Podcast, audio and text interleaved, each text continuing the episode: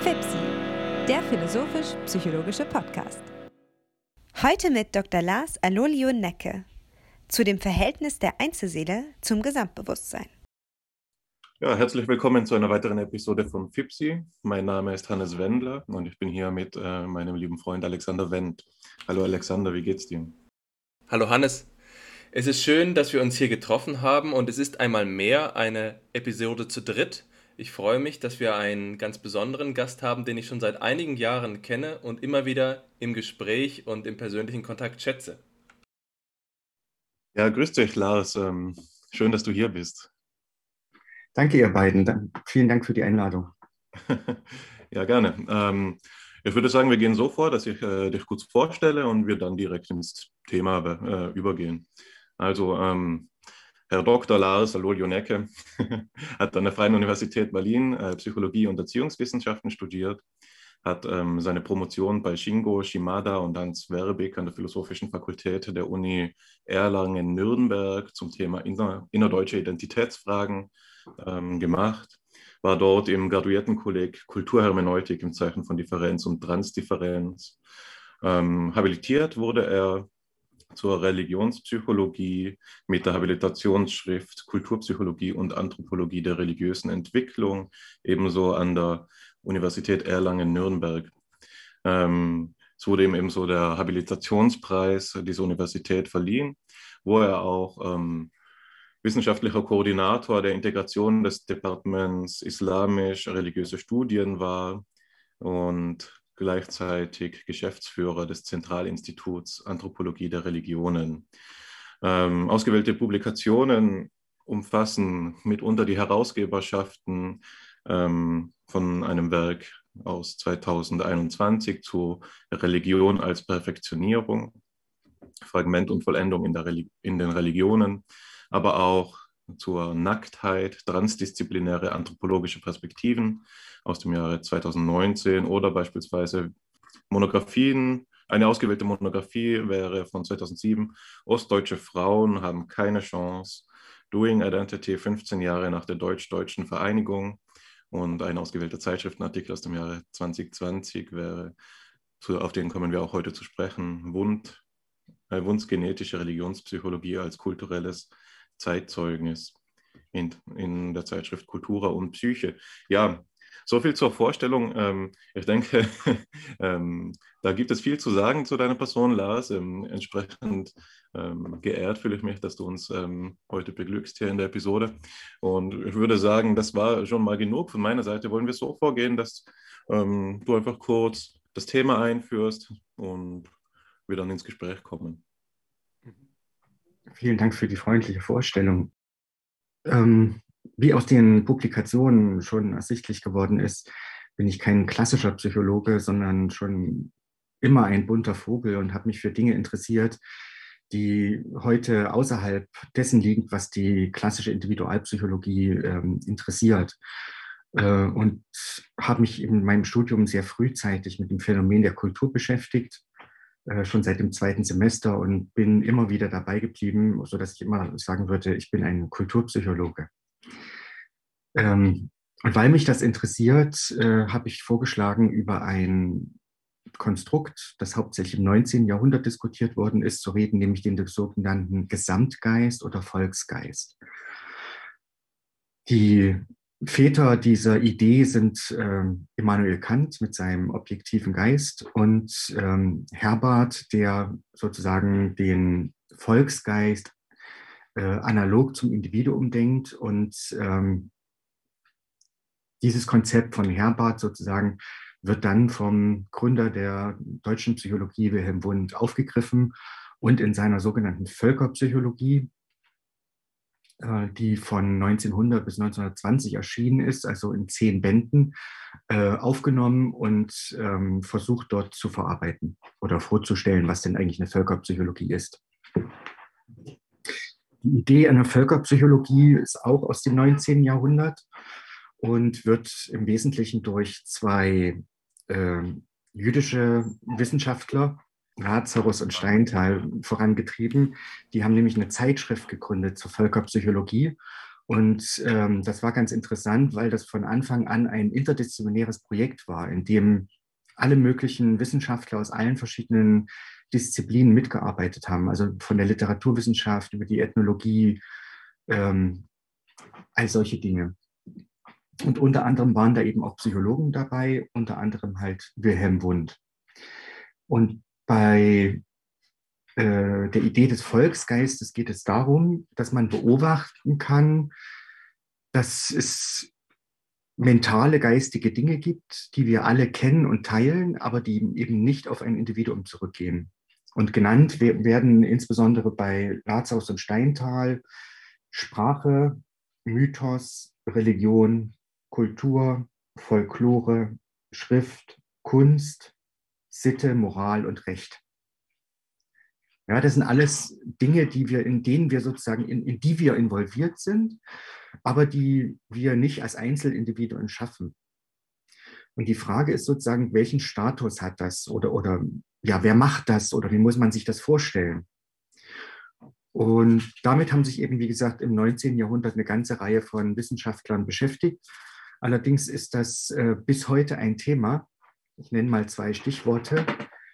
Die Diskursanalyse von Michel Foucault, die im Grunde genommen nichts anderes macht, ja, die eben sich auch mit dieser Frage beschäftigt. Oder als ein Beispiel aus Deutschland kennen Sie sicher alle Assmann und Assmann, die beiden, die mit ihrem kulturellen Gedächtnis auch das Gleiche adressieren. Ja? Es ist also nach wie vor ein hochaktuelles Thema, aber es beschäftigt sich auch in der Psychologie und da müsst ihr mich korrigieren, aber ich glaube auch nicht in der Philosophie, äh, sich jemand mit diesem Phänomen. Und deshalb finde ich spannend, mit euch darüber ins Gespräch zu kommen. Ich denke, dass es ein Thema ist, das für mich persönlich schon früh einflussreich gewesen ist. Ich will es mal so äh, erzählen als eine kleine Anekdote aus meinem Studium. Ich hatte mich schon vor dem Studium mit dem Thema Massenpsychologie äh, mhm. identifiziert und es hatte mich begeistert, äh, über die kollektive Organisation und die Veränderung des Individuums im Kollektiv nachzudenken. Dann habe ich mich ähm, in die Psychologie in Heidelberg eingeschrieben und sah, dass es einen Kurs zur Führung geben sollte. Und ich dachte ganz unmittelbar, das muss doch ganz selbstverständlich jetzt so etwas wie Gustave Le Bons äh, hm. Psychologie der Masse sein, aber äh, es stellte sich dann heraus, dass das Arbeits- und Organisationspsychologie gewesen ist. Und ich glaube, das ist so ein Sinnbild dafür, was auch der Status der Völkerpsychologie in der gegenwärtigen Psychologie ist. Es gibt ja äh, eine sehr einflussreiche Arbeit von Hofstetter aus den, ich glaube, 50er Jahren, in denen er eine ähm, kursorische Kritik der Massenpsychologie geäußert hat und seitdem oder spätestens seitdem geht es in der Sozialpsychologie kaum noch um Massen oder um die Kollektivseele. Die ähm, kognitivistische Psychologie, die momentan im Mainstream so einflussreich ist, betrachtet in der Sozialpsychologie eigentlich immer ähm, Biases und Heuristics im Kontext von sozialer Interaktion, aber dabei steht eben die Gruppe als, äh, als Ansammlung von Individuen im Vordergrund und nicht die die Kollektivität als etwas, was darüber hinausgeht. Und das ist für mich eigentlich ein Missstand. Ich würde sagen, dass dein, das Thema, das du mitgebracht hast, das Verhältnis der Einzelseele zum Gesamtbewusstsein, eigentlich in der Gegenwartspsychologie einen Platz haben sollte. Aber es ist, glaube ich, wichtig, äh, von Anfang an zu sagen, dass wir hier ähm, es eher mit einem Peripherphänomen zu tun haben, wenn wir auf die Disziplin der Psychologie schauen. Würdest du mir da recht geben? Oder siehst du das anders und glaubst, dass auch in der Gegenwartspsychologie, so wie sie im Mainstream betrieben wird, das Thema einen Platz hat? Also ich glaube, dass das Thema einen Platz hätte, wenn man sich dafür interessieren würde, aber das liegt außerhalb der Mainstream-Psychologie. Deren Fokus ist ein ganz anderer. Das betrifft ja meinen zweiten Arbeitsschwerpunkt, die Religionspsychologie, genauso. Also wenn man in Deutschland Religionspsychologie oder Kulturpsychologie betreibt, dann ähm, ist das anrüchig sozusagen, ja. Das gehört nicht in den Kanon der klassischen Psychologie. Ich denke, dass wir uns also ganz grundlegend einmal darüber unterhalten sollten, wie dieses Thema ähm, aus dem psychologischen Sichtfeld verdrängt worden ist, was es für Schwierigkeiten gegeben hat, die Völkerpsychologie in die Sozialpsychologie konstruktiv zu überführen. Ich erinnere mich daran, dass ich eine Arbeit, ich glaube, von Karl Friedrich Graumann zur Einführung in die Sozialpsychologie aus den 80ern gelesen hatte, in der noch ganz selbstverständlich davon gesprochen wurde, dass Massen- und Völkerpsychologie die Grundlagen der Sozialpsychologie seien und dementsprechend eben auch hier Kollektivität noch anders verstanden wurde. Die Frage ist also, wie ist die, hm, die Psychologie, und das würde man in der Philosophie vielleicht sogar auch als Rückschritt bezeichnen, so stark von einem Weltbild übergegangen, dass ähm, Kollektivität noch als Fundament enthalten hat, zu einer Individualpsychologie, wie du schon vorhin eingangs ähm, erwähnt hast als Schlagwort. Wenn wir auf die Psychologie der Gegenwart schauen, äh, dann ist es so, dass ja immer wieder auch Impulse aus der Philosophie eigentlich fruchtbar sein könnten. Und wenn wir die Debatte über kollektive Intentionalität hören, die jetzt auch von Tomasello als einem einflussreichen ähm, Anthropologen mit angestoßen worden ist, würde ich sagen, ist vielleicht auch die Zeit reif, dieses Thema sogar in den Mainstream wieder hineinzubringen, einfach aus dem Umstand heraus, dass die Individualpsychologie mh, hm, in Frage stehen sollte oder in Frage stehen kann. In dem Sinne würde ich sagen, haben wir gleichzeitig ein Thema, das noch scheinbar vielleicht in den letzten 50 Jahren Peripherie gewesen ist, aber doch das Potenzial hat, auch wieder in die Mitte ähm, zu rücken. Und insofern schließe ich mich deinem Verdikt an, das du äh, ausgesprochen hast, dass sie eigentlich einen Platz haben könnte. Sie war ja auch in den letzten 50 Jahren nicht weg. Du hast Graumann erwähnt. Das ist eines der ähm, herausragenden Beispiele. Ein anderes wäre Klaus Holzkamp mit seiner äh, restriktiven Handlungsfähigkeit sozusagen, ja, also dass die Gesellschaft das Individuum auch immer einschränkt. Und äh, wir zwar an der Gesellschaft teilhaben, also ne, Handlung, Tätigkeitsebene und so weiter. Das Thema war ja nie weg, aber es stand nie im Mittelpunkt der Psychologie. Und es wäre toll, wenn es wieder in die Sozialpsychologie zurückkommt. Jetzt hast du eine historische Frage gestellt, da versuche ich mal ein bisschen auszuholen, wie ich das sehe, warum sozusagen die, unsere deutsche, ich beziehe mich jetzt mal nur auf die deutsche Psychologie, äh, sich so stark auf das Individuum konzentriert hat. Und ich denke, das liegt äh, im Wesentlichen mit an unserer Geschichte, nämlich an den beiden äh, Weltkriegen, die wir sozusagen angezettelt haben. Im 19. Jahrhundert war es noch selbstverständlich natürlich, dass man über Massenphänomene gesprochen hat und ähm, das auch Themen, ein Thema der Psychologie gewesen ist wir haben uns sozusagen zur Individualwissenschaft entwickelt, einmal indem wir uns in den Dienst der, der, des Deutschen Kaiserreiches gestellt haben und haben im Ersten Weltkrieg die Rekrutenauswahl sozusagen vorgenommen. Also wen kann man am besten auf welche Position setzen? Und dazu brauchte man keine Massenphänomene, sondern man musste Individuen untersuchen. Ja, so sind also sozusagen die ersten Persönlichkeitstests und Intelligenztests in Deutschland angewendet worden. Intelligenztests hatten ja eine ganz andere Intention, aber wir haben sie dann dazu benutzt sozusagen. Und ähm, nach dem Zweiten Weltkrieg sozusagen, nach ähm, dann ja auch Adorno festgestellt hat, sozusagen, dass ähm, der Deutsche einen autoritären Charakter hat, sozusagen, konnte man das einfach nicht mehr adressieren in der Psychologie. Ja, also das Thema war dann durch und man wollte sich, ähm, denke ich, auch entledigen ich denke, das Argument, ähm, wie du es zeichnest, kann man äh, so unterschreiben. Also in diesem Sinn könnte man vielleicht sagen, dass die ähm, Frage nach der Kollektivseele einem ähnlichen Prozess ähm, zum Opfer gefallen ist wie die nach der Physiognomie. Äh, nach der Physiognomie. Hm. Also auch wenn es ja relativ unstrittig sein mag, dass das ein Fel Forschungsfeld ist, das interessant sein kann, ist das historisch ruiniert ein bisschen oder zumindest äh, gerade im deutschsprachigen Raum äh, besonders schwierig zu erforschen. Ich meine, physiognomische Studien beispielsweise werden ja in den Vereinigten Staaten, mit, Staaten mittlerweile wieder ernst genommen, zumindest in Ansätzen. Ähm, dasselbe kann man von der Kollektivzelle jetzt nicht sagen. Und ich glaube, das hat einen Grund, der über die historische Frage, oder zumindest nicht meines Wissensstandes nachkommt. Das hat, glaube ich, einen Grund, ähm, der über die bloß historische Frage hinausgeht. Und ich glaube, der wäre darin zu finden, ähm, im Selbstverständnis der Psychologie und nach welchem Selbstverständnis die Psychologie sich selbst konstituiert hat. Und der ist ja einmal auch ähm, natürlich gekennzeichnet von einer Abgrenzung gegenüber die Philosophie. Aber auch eine Abgrenzung gegenüber die Soziologie, also Abgrenzung gegen die Philosophie. Ähm, diese Komponente kann man vielleicht darin sehen, dass so etwas wie eine metaphysische Allergie ähm, grassiert in der Psychologie und die Frage nach der Kollektivseele ist quasi eine Frage zu viel.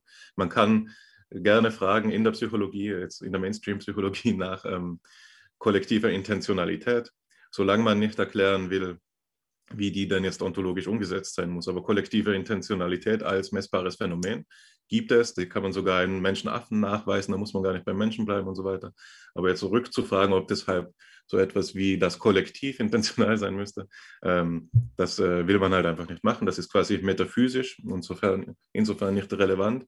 Die Abgrenzung gegen die Soziologie, ähm, führt, glaube ich, in der Psychologie dazu, auf der anderen Seite, dass ähm, eben vor, vor allen Dingen am Individuum als der kleinsten Untersuchungseinheit des, der Psychologie geforscht wird. Und ja, wir schon dort, das Problem, das haben wir in der letzten Episode besprochen, schon dort finden wir das Problem, dass ähm, es durchaus auch diese Meinung gibt, dass die Psychologie ohne Seele ähm, durchführbar sein muss, nämlich jetzt eine stark an den Naturwissenschaften orientierte Psychologie, muss nicht einmal die Individualseele annehmen und kann sich quasi oder will nicht einmal die Individualseele annehmen und kann sich somit auch dieser ähm, Voraussetzung, dieser metaphysischen Voraussetzung erwehren.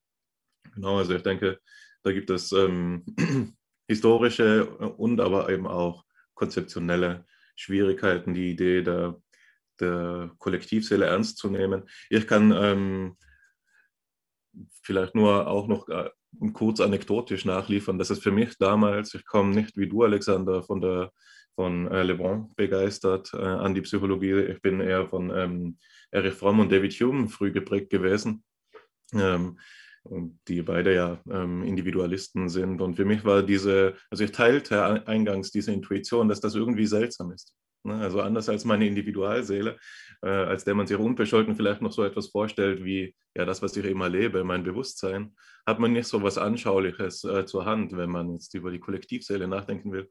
Und ich denke, dass gerade das auch viele Studenten am Anfang und Studentinnen des Studiums davon abschreckt, ähm, dieses Thema dann auch ernst zu nehmen, weil man es eben so schwer in der eigenen Erfahrung festmachen kann. Und es eignet sich eben für die Psychologie auch nicht, weil es eben nicht messbar ist. Ja, also das, weil die Mainstream-Psychologie versteht sich ja als Naturwissenschaft. Wir haben gerade bei uns an der Fakultät wieder die Diskussion, ob nicht unsere Promovierenden den Dr. Reanat bekommen und nicht den Dr. Phil. Jedenfalls äh, sind diese Phänomene eben nicht messbar und deshalb passt das in die derzeitige äh, Psychologie nicht. Ich wollte noch was Historisches sagen. Das, ich habe das jetzt so weggebügelt, sozusagen das Thema, dass man nicht mehr darüber reden kann. Das, äh, es hat aber auch Wilhelm Wundt selbst beigetragen, dass das Thema nicht in der Psychologie sozusagen angekommen ist. Weil ähm, in der Zeit, in der Wundt dieses Werk veröffentlicht hat, war das schon längst Geschichte. Ja, er benutzt sozusagen eine, eine ähm, historische Methode, die im 19. Jahrhundert Konjunktur hatte und im Anfang des 20. Jahrhunderts, im Boom der Naturwissenschaften sozusagen, völlig aus der Zeit gefallen war. Und deshalb hat das auch niemand rezipiert. Ja, die einzigen, die das rezipiert haben, das waren die Theologen. Und warum? Weil der etwas zum Thema, also drei Bände zur Religion sozusagen geschrieben hat, aus dem Mythos heraus.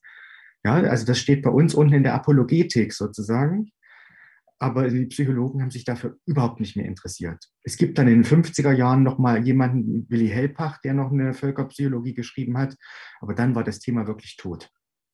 Willi Hellpach ist ja auch Vordenker der Umweltpsychologie und da spannen sich ja jetzt einige Kreise. Wir haben Kulturpsychologie, Religionspsychologie, Völkerpsychologie ähm, und auch Umweltpsychologie als bestimmte Denk- Anstöße, die in der ersten Hälfte des 20. Jahrhunderts aufgetaucht sind. Naja, von der Kulturpsychologie kann man das vielleicht nicht so leicht sagen, die ist vielleicht eher noch in der zweiten Hälfte äh, geprägt worden, aber Zusammenhänge, die ähm, letztlich auch unter dem, ich will es noch mit Alexandre Metro sagen, der Amerikanisierung der deutschen Psychologie. Das darf man ja auch nicht vernachlässigen. Das ist ja nicht nur sozusagen die, äh, die Verdrängung der ähm, vormaligen ähm, Denkströmungen innerhalb der deutschen Psychologie aufgrund beispielsweise der, äh, der, ich sage mal, der Haltung gegenüber dem eigenen Gedankengut nach den Weltkriegen, sondern es ist auch eine, ähm, eine Hegemonie eines bestimmten operationalistischen, observationalistischen und pragmatischen Psychologieverständnisses, in das diese Zusammenhänge einfach nicht hineingepasst haben. Und ich denke aber, dass wir dennoch an dieser Stelle zu einer Frage übergehen müssen, und das ist gewisserweise die Bringschuld. Wenn wir äh, gegen das, äh, die herrschende Lehre, wir haben ähm, in der vorletzten Folge mit Joachim Funke äh, den Begriff herrschende Lehre gehört, den er aus, den Rechts, äh, aus seinem Rechtsstudium äh, gehört äh, hatte. Also die herrschende Lehre in der Psychologie ist der Status quo und wenn wir ähm, erweisen wollen, dass es sich lohnt, Völkerpsychologie zu betreiben, dann müssen wir auch den Finger auf etwas legen können. Selbst wenn das nicht empirisch, experimentell manipulierbar ist, müssen wir doch zumindest sagen, wo wir hier dem Gesamtbewusstsein begegnen. Und ein Beispiel, was du ja gerade schon genannt hast, ist die Sprache. Ich denke, das ist sehr äh, leicht anschlussfähig, wenn wir zum Beispiel an die kulturhistorische Schule denken, wenn wir an Vygotsky denken und die Frage, äh, wie wird das Individuum geprägt. Auch darüber haben wir in einer vergangenen Episode schon einmal gesprochen, als wir mit Andrea Leilach-Henrich gesprochen haben, nämlich die Frage, äh, wie Intersubjektivität onto- und phylogenetisch auftaucht ob es so wie bei Piaget ist, ob wir als erstes das autonome Subjekt haben, das sich dann in der Sprache ausdrückt, oder bei Vygotsky die Idee, dass die Sprache ähm, das äh, Individuum so weit prägt, dass höhere, sogar höhere kognitive Funktionen erst dadurch möglich werden, dass wir eine soziale Eingliederung haben.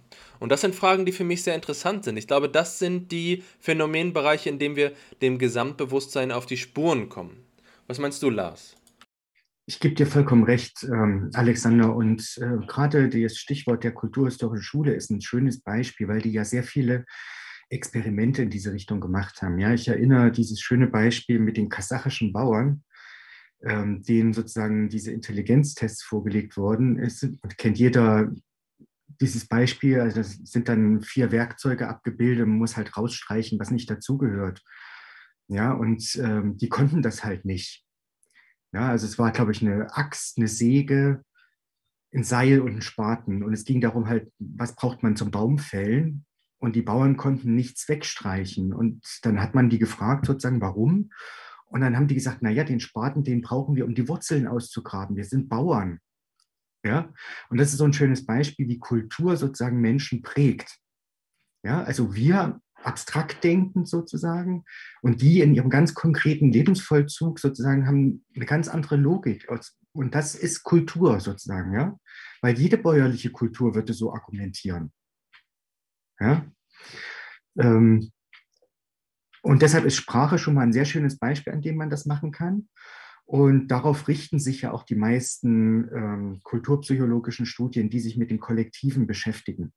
Also schauen wir nach Großbritannien zum Beispiel, ähm, Derek Edwards und äh, Jonathan Potter zum Beispiel oder ähm, Frau Wetherell und ähm, fällt mir noch alles ein? Ah, vielleicht später noch. Also es gibt jedenfalls in Großbritannien eine ganz große ähm, Community, die sozusagen in Praxisprojekten mit diesen kollektiven Phänomenen ähm, umgehen. Du, du hast gerade die Sprache äh, erwähnt oder wir sprechen über die Sprache, aber es ist ja auch bezeichnend, dass die Sprachpsychologie selbst in den letzten Jahrzehnten immer mehr an Bedeutung verloren hat. Ich kenne äh, Mark Gallica als ein, ähm, als einen Dozenten, der eben noch einen Lehrstuhl auch für Sprachpsychologie gehabt hat und sich äh, auch auf Bühler äh, spezialisiert hat. Aber das gibt es ja in der Gegenwart kaum noch. Bei uns in Heidelberg ähm, hat das Ursula Christmann gemacht, auch eine Schülerin von Karl Friedrich Graumann. Äh, aber im Grunde genommen ist es so, dass wir hier kaum noch Sprachpsychologie haben. Also auch das Phänomen der Sprache ist ins Hintertreffen gekommen. Aber ich glaube eher, dass das aus Verlegenheit geschieht. Es ist nicht so, dass die Mainstream-Psychologen mit Fug und Recht sagen können, aus dem das Problem ist ausgeschlachtet, die Sprache haben wir vollständig verstanden, sondern sie sagen eher, das überlassen wir lieber den Linguisten, wir als Psychologen fassen das nicht mehr an, äh, das ist ein heißes Eisen, das passt nicht in unsere Schema, äh, Schemata. Und genauso vielleicht auch äh, der Fall es ist ungefähr so, wie die Neuropsychologen über das Träumen sprechen. Die Inhalte sind nicht relevant. Wir haben da vier äh, Phasen, die wir an, auf Grundlage von bestimmter Rhythmik der, äh, der neuronalen ähm, äh, st ähm, elektronischen Ströme feststellen können oder elektrischen Ströme feststellen können. Aber ähm, was der Traum nun bedeutet und welche Funktion er im Leben des Menschen hat, das lassen wir. Und ich glaube, dass das eigentlich der Grund ist, dass hier die Funktionspsychologie, die sich darauf beschränkt, äh, funktionalistisch, äh, Funktionspsychologie ist vielleicht der falsche Ausdruck, weil er von Karl Stumpf anders verwendet worden ist, aber eine funktionalistische Psychologie sich darauf beschränkt zu fragen, was ähm, die äh, beispielsweise Adaptionsfunktion im evolutionären Sinne von bestimmten Phänomenen ist. Also es wird nicht danach gefragt, äh, was jetzt das Sprechen in sich bedeutet, was Sprache an sich bedeutet, sondern es geht darum, das dient der Kommunikation, die Kommunikation dient dem Überleben und so weiter und so fort. Also in diesem Sinne fallen, und da haben wir vor kurzem die Metapher des Prokrustes-Bretts ähm, bedient. Prokrustes, der, der Gigant, dem alle Glieder abgeschnitten wurden, die über das Bett hinausgingen. Auch hier scheint mir Sprache einfach etwas zu sein, was mit der konventionellen oder momentan eben etablierten Methodik der Psychologie nicht im ganzen Phänomenbereich erreicht werden kann. Ähm, ich möchte kurz darauf noch ähm, darauf antworten mit einem anderen Aspekt. Ich glaube auch, dass es ein tiefes Misstrauen der Psychologen gegen die Sprache gibt. Ja, also wir haben ja sozusagen das Phänomen, dass immer nur die spontane Jetzt-Antwort sozusagen das Authentische ist, was äh, zählt, ja. Also, dass man vielleicht nachfragt, was meinen Sie damit? Das kommt Psychologen gar nicht in den Sinn, ja, weil das könnte ja schon wieder gelogen sein oder, oder nicht authentisch. Also, ich denke, das ist auch ein Problem, was die Psychologen mit Sprache haben. Ja, also da merkt man den, den Operationalismus der gegenwärtigen Psychologie und auch das Misstrauen gegenüber die introspektive Zugänglichkeit zu tatsächlich äh, den Wirkmechanismen, die ein, ähm, ein betreffendes Phänomen hervorbringen. Äh, das hatten wir unter dem Reiter der Introspektionsfrage auch in einer vorherigen Episode verhandelt. Ich würde mich aber allerdings ein bisschen querstellen wollen. Ich glaube, es ist zu einfach gesagt, wenn man sagt, die Psychologie ähm, schreckt sich vor der Sprache oder vor der Untersuchung der Sprache oder es gäbe da zu wenig. Ich habe die genau gegenteilige Erfahrung gemacht und ich glaube auch, es ich wäre sehr, sehr überrascht, ich habe es jetzt nicht gemacht, wenn sich das nachweisen ließe in einer, ähm, wie heißt das gleich, wenn man einfach die Suchergebnisanzahl ähm, vergleicht beim Thema der Sprache zu einem anderen beliebigen Thema in der Psychologie. Ich glaube, es gibt ein reges Interesse daran. Ähm, trotzdem weiß ich, woher dieser, also woher die Argumente kommen. Also ähm, das ähm, hat wahrscheinlich damit zu tun, dass das, was an der Sprache untersucht wird von Philosophen, und wir sind ja eben auch alle philosophisch vorbescheut, ähm, nicht als etwas betrachtet wird, das auf das Wesen der Sprache zielt. Also wenn man sich unter Sprache jetzt eine ganz extreme Position so etwas vorstellt wie Heidegger, die Sprache ist das Haus des Seins, dann hat die ähm, gegenwärtige Psychologie vielleicht wenig dazu zu sagen. Dann ist es aber auch von vornherein unklar, wie man das ähm, einer Messung zugänglich machen sollte. Wenn man aber unter Sprache so etwas versteht wie Kommunikation, ähm, und ich denke, das ist das, ähm, was in der Psychologie äh, das, das durchschnittliche Verständnis ist, dann gibt es dazu sehr vieles. Und äh, dieser Kommunikationsbegriff hat ja beispielsweise auch den Vorteil, dass man damit ähm, artifizielle Systeme untersuchen kann, dass man damit ähm, nichtmenschliche Systeme untersuchen kann, also sagen wir eben andere Tiere und dass man damit auch soziologische Phänomene unter den Hut bringen kann, wohingegen wir mit Sprachen immer schon das Problem haben, dass wir eigentlich äh, sagen müssen, mit Habermas vielleicht, ähm, ähm, es gibt diese Sprache nicht, ne, von der hier die Rede ist, sondern es gibt nur viele Natursprachen. Und die Vergleichbarkeit von Deutsch mit Englisch muss erst einmal bewiesen werden, bevor wir dann auch kulturvergleichende Studien machen können. Ähm, das ist das eine und ich glaube, damit ähm, äh, eröffnet sich ähm, auch ein Problemfeld, das in diesem Kontext relevant ist, und zwar dasjenige ähm, des Fundierungsstreits. Ne? Also es gibt ja da ganz berühmt geführt zwischen der kritischen Theorie Habermas und der philosophischen Anthropologie, jetzt bei, vor allem bei Plessner, aber eben auch bei Heidegger, ist ein Streit ähm, danach, was was fundiert, die Gesellschaft den Menschen oder der Mensch die Gesellschaft. Und diese Streitfrage lässt sich natürlich analogisieren auf die Frage danach, was was äh, fundiert, die Individual Individualseele den Gesamtgeist oder der Gesamtgeist die Individualseele. Ähm, und bevor wir dazu ähm, jetzt unsere Meinungen ähm, ins Feld bringen, würde ich sagen, äh, gehen wir ins, das ist die perfekte Überleitung ins Material, oder nicht wahr? Ähm, so dass ich einfach so vorgehen würde, dass ich ähm, kurz das mitgebrachte Zitat von ähm, Heinzelmann vorlesen würde und wir dann darauf aufbauend diesen Topos noch einmal aufgreifen. Ähm, wenn ihr da zu meiner Kritik, was die Sprache angeht, noch was zu sagen habt, können, können wir das einfach nachschieben. Also ich lese das jetzt mal vor. Heinzelmann zur Individualseele und Gesamtgeist aus dem Jahre 1910.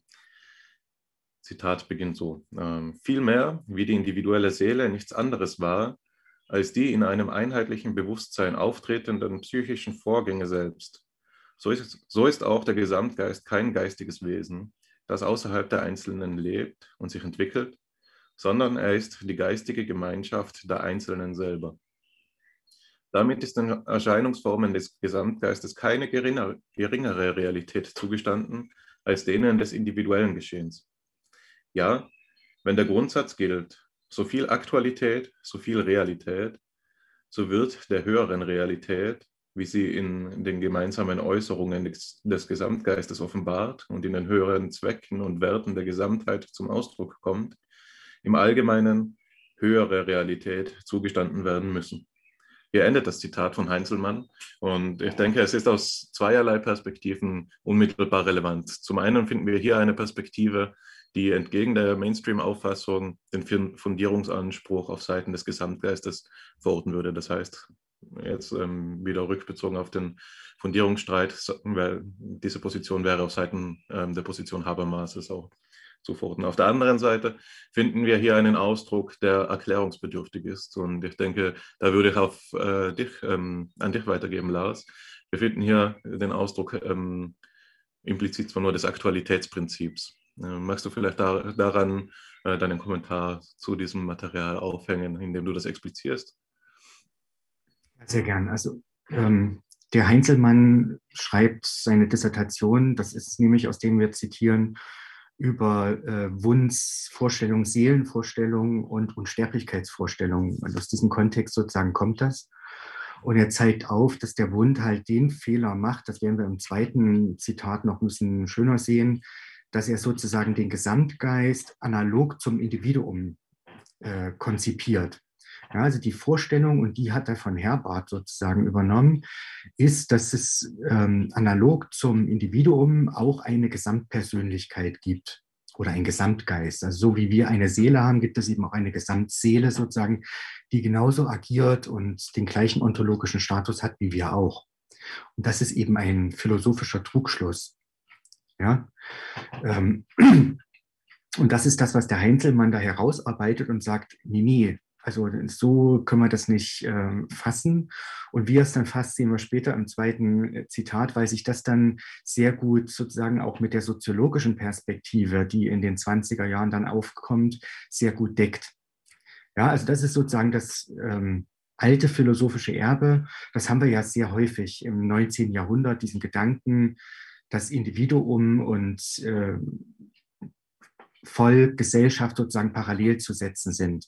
Ne? Also denken wir dran, ähm, so wie sich das Kind entwickelt zum Erwachsenen, so haben sich eben die Völker auch entwickelt vom Primitiven zum äh, höher gebildeten Menschen.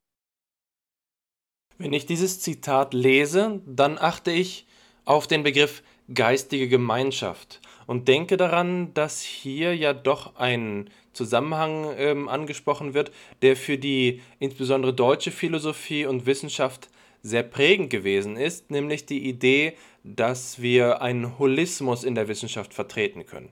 Eine Idee, die ja charakteristisch zum Beispiel vom angelsächsischen Partikularismus oder Atomismus abgegrenzt ist und sich am besten in der Lehre von Teilen und Ganzen, die wir in der Philosophie Meriologie lässt, logisch ausdrücken lässt. Also die Frage ist, ist ähm, das Ganze nur eine äh, Kombination von Einzelnen oder kommt ihm eine eigenständige äh, Kraft, eine, eigen, eine eigenständige äh, Realität zu, die sich nicht reduzieren lässt auf beispielsweise eine Emergenz.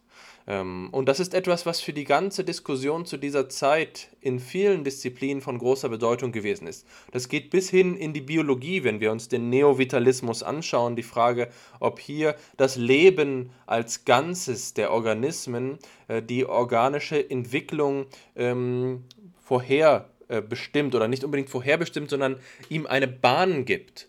Und das findet sich zum Beispiel in einer Untersuchung von Hans Driesch über Seeigel-Eier. Hans Driesch hatte äh, Seeigel-Eier halbiert und dann geschaut, ob, was sich daraus entwickelt. Die Frage war also, fehlt dann etwas? Äh, entsteht ein, ein degenerierter Seeigel, äh, in dem bestimmte Funktionen nicht gegeben sind?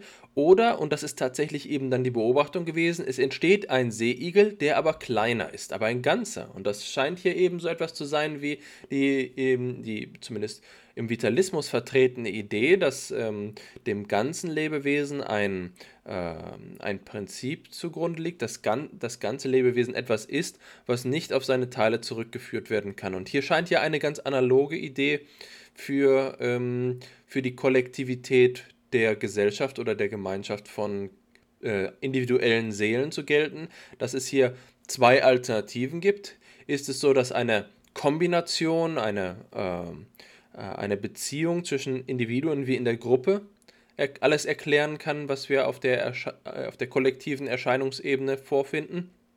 Oder brauchen wir die Annahme, dass es hier so etwas wie das Gesamt gibt. Also Karl Friedrich Graumann spricht gerne von dem Gesamt als, als etwas, was dann ja auch gerade in dieser ähm, äh, nominalistischen Ausdrucksweise zum, äh, zum Ausdruck bringt, dass es wir es hier mit etwas zu tun haben. Nicht nur mit einer Funktion, sondern dass an dem Ganzen, äh, dass dem Ganzen ein Zauber innewohnt, der äh, nicht durch die ähm, Summe der Teile erklärt werden kann. Also was mich an diesem Zitat äh, begeistert oder aufmerken lässt, ist auch ähm, damit verwandt, was du sagst, Alexander, was die Übersummativität betrifft, ne? sodass das äh, Gesamt hier der einzelnen Individualseelen eben mehr ist als bloß die Summe dieser Individualseelen. Und zwar, was ich daran äh, spannend finde, ist, wie ähm, die Logik, mit der Heinzelmann hier dafür argumentierte, dass aus dieser Übersummativität ein höherer Realitätsstatus abzuleiten wäre. Und zwar äh, geht er da ja so vor, dass er eben das Aktualitätsprinzip einführte, nachdem er Realitätsgrade bewertet.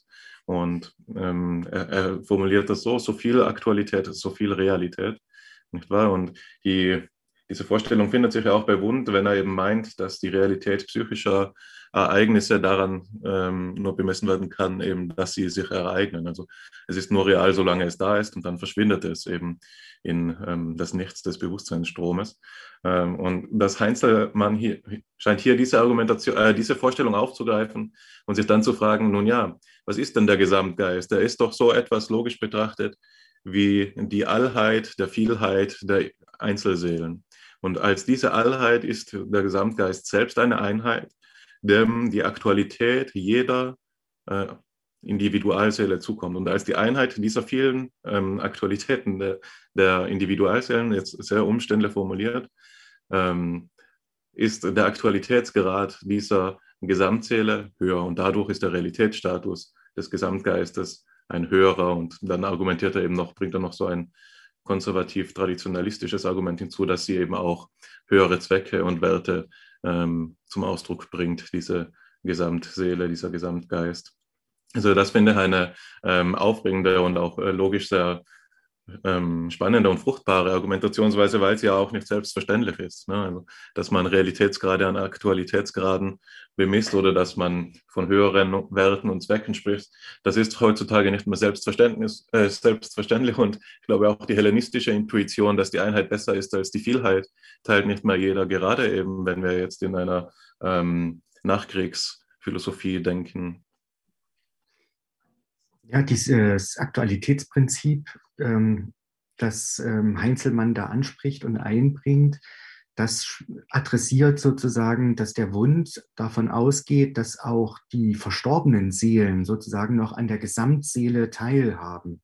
Und das ist natürlich Quark. Also natürlich in einem, in einem Sinne von, dass wir Dinge tradieren, die diese Menschen geschaffen haben, also Bücher zum Beispiel oder Artefakte, das ist keine Frage, aber sie nehmen sozusagen am aktuellen Gesamtgeist nicht teil. Ja, und das ist eben ganz wichtig ähm, für den Heinzelmann zu sagen, das ist keine Perspektive, die ich jemandem geben kann. Also ne, er ist ja Theologe und will sozusagen die einzige Hoffnung, die man hat, ist Gott. Ja, und dann kann ich nicht so einen säkularen Unsterblichkeitsgedanken daneben setzen, das bringt sozusagen den Leuten nichts. Ich glaube, dass wir hier systematisch werden sollten und ein paar Ebenen voneinander trennen. Ähm, denn wir haben jetzt so etwas wie etwas, das ich mit Hermann Schmitz, dem Leibphänomenologen, einmal äh, benennen möchte, wie das erlebte Phänomen der Kollektivität. Äh, sein Beispiel ist zum Beispiel, äh, ist, ähm, wir können im Chor singen auch wenn wir uns kaum kennen. Eine Gruppe trifft sich, ein Flashmob trifft sich auf der Straße und äh, singt äh, Beethovens oder an die Freude spontan und äh, synchronisiert.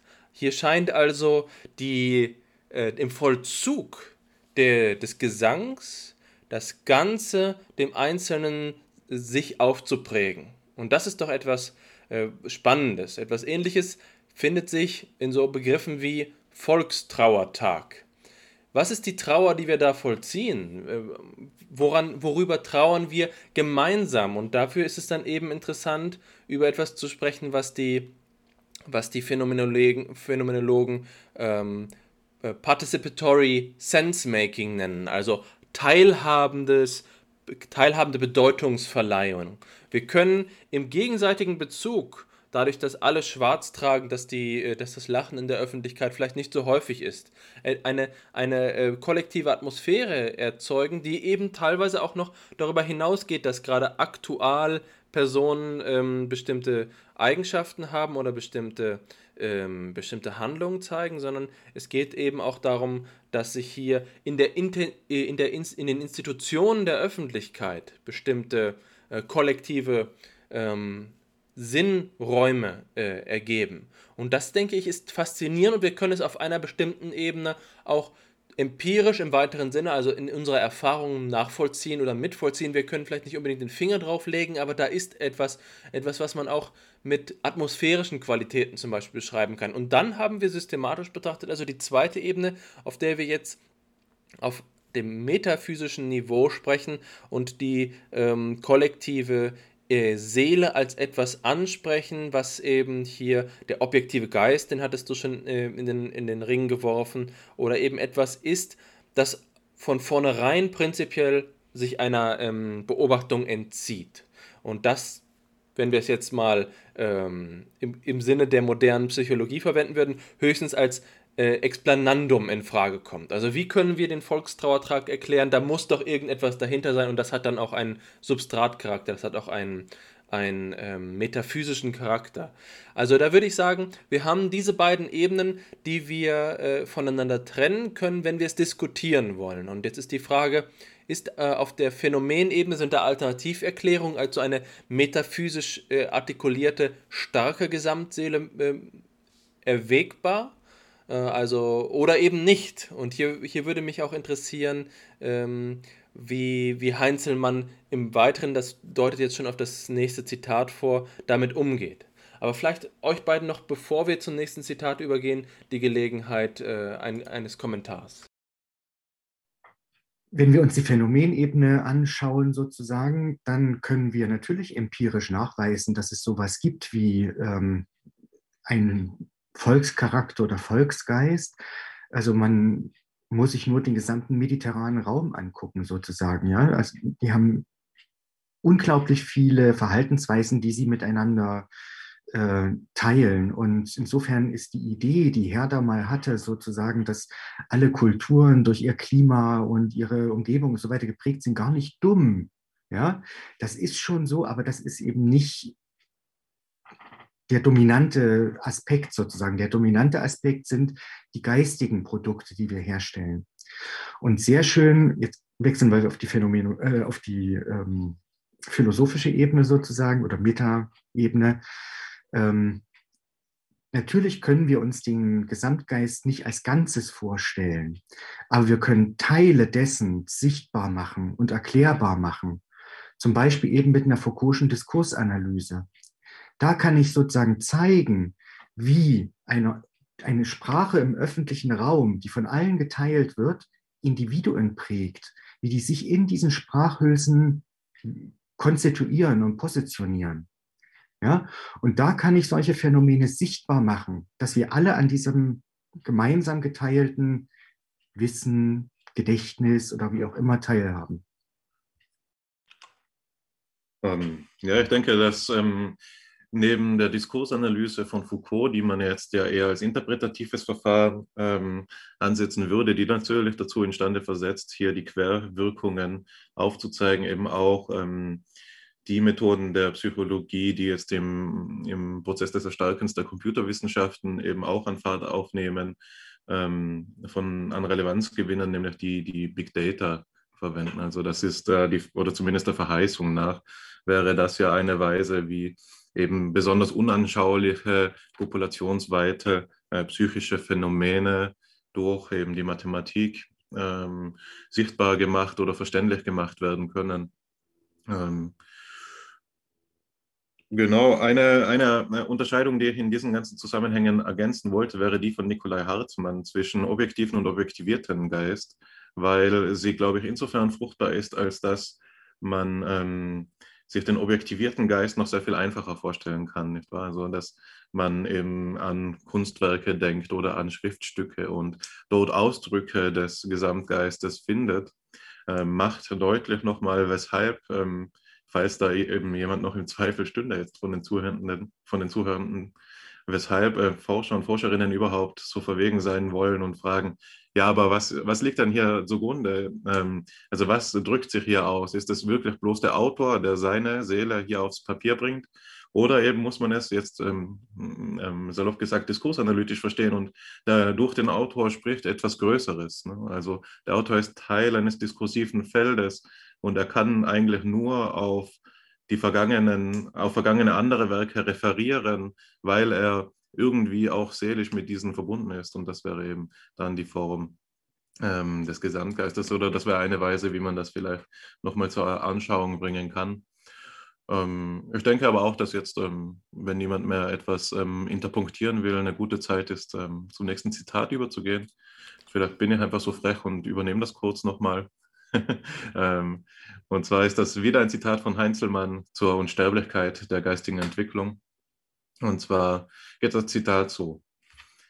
So wenig der gesunde Menschenverstand in der unendlichen Teilbarkeit des Zellkerns eines Protozoons, dessen Unsterblichkeit zu sehen vermag, so wenig wird das individuelle Bewusstsein sich einreden lassen, dass es an der unvergänglichen, an unvergänglichen Zwecken teilhabe wodurch das ewige Werden und damit die ewige Vergänglichkeit die Signatur des geistigen Entwicklungsprozesses ist, indem es eine vorübergehende Stelle hat.